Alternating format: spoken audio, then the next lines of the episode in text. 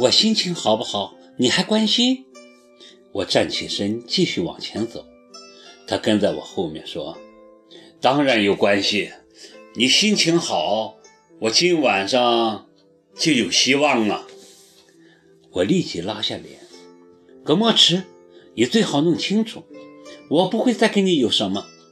我跟你来完全是为了工作，你别动那心思。如果要我尊重你，请先尊重你自己。”我的话很重，他也变脸了。瞪着我说：“你也要搞清楚啊！我带你来这不仅仅是为了你那见鬼的工作，我是想跟你谈谈。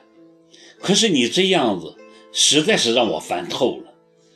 我不知道你在我面前清高什么，这么清高，当初就不要上我的床。既然上了，就不要摆出一副臭脸，谁也不愿意看你那张脸。我耿某人。”更不愿意看。他一口气说完，我连还击的机会都没有。刚张嘴，他马上堵了过来：“别跟我争，我不想跟你争，我只是把话说明白。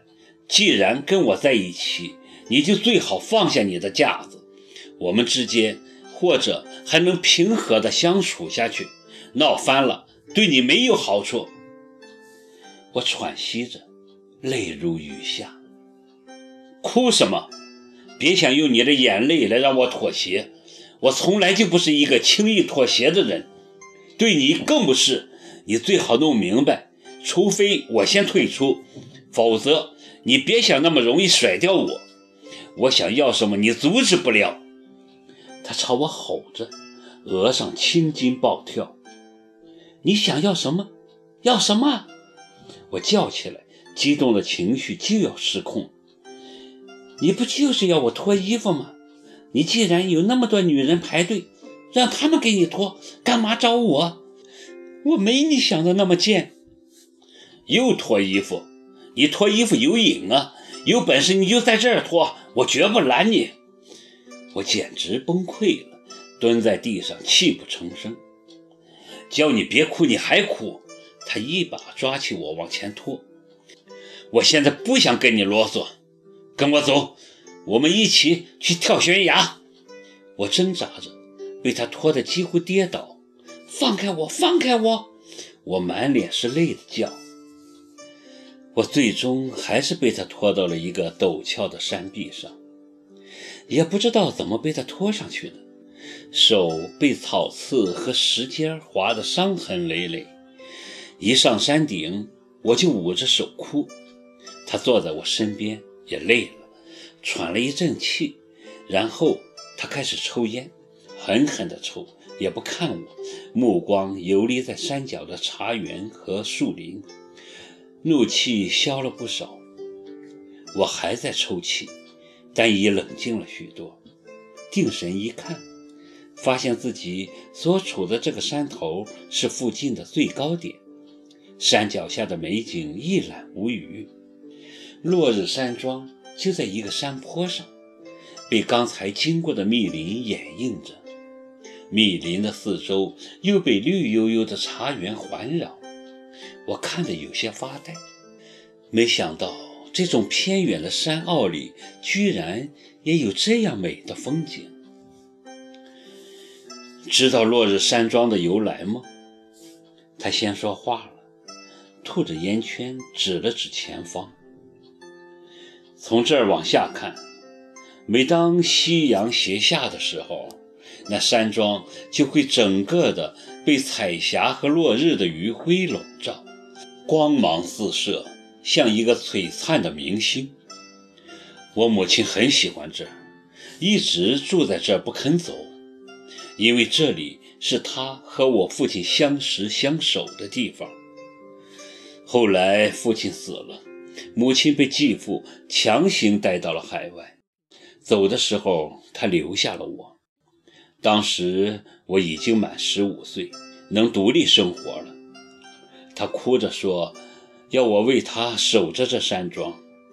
他真的很喜欢这山庄，还说如果哪天他死了，叫我一定把它埋在这，哪怕只是一把灰也要埋在这。我答应了他，请了专人打理，哪怕是飘得再远，我也没放弃，因为这是我母亲一生最眷恋的地方。你好像有点冷，他一侧脸，发现我已缩成一团。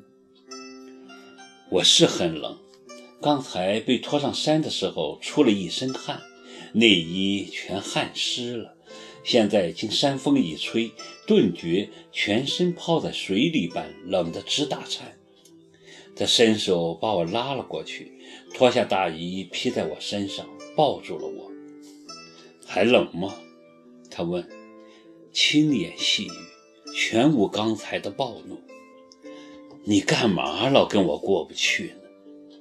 他无奈地摇头，更紧地拥住我说：“有时候我真恨你这个样子。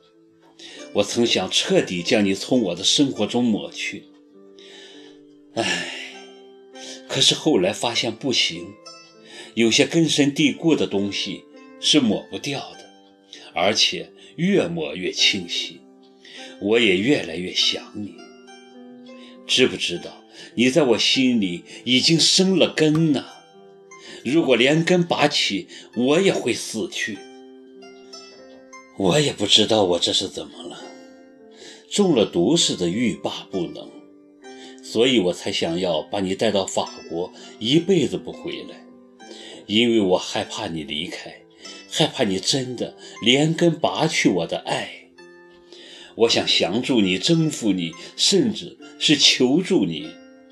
可是我知道这不可能。到头来，我还是逼自己来面对你。见到你，我更害怕了。我觉得你是张巨大的网，我怕跌进你的网，因为你让我想到了鱼死网破的结局。我本能的抗拒，但好像还是在往里面跌，停都停不住。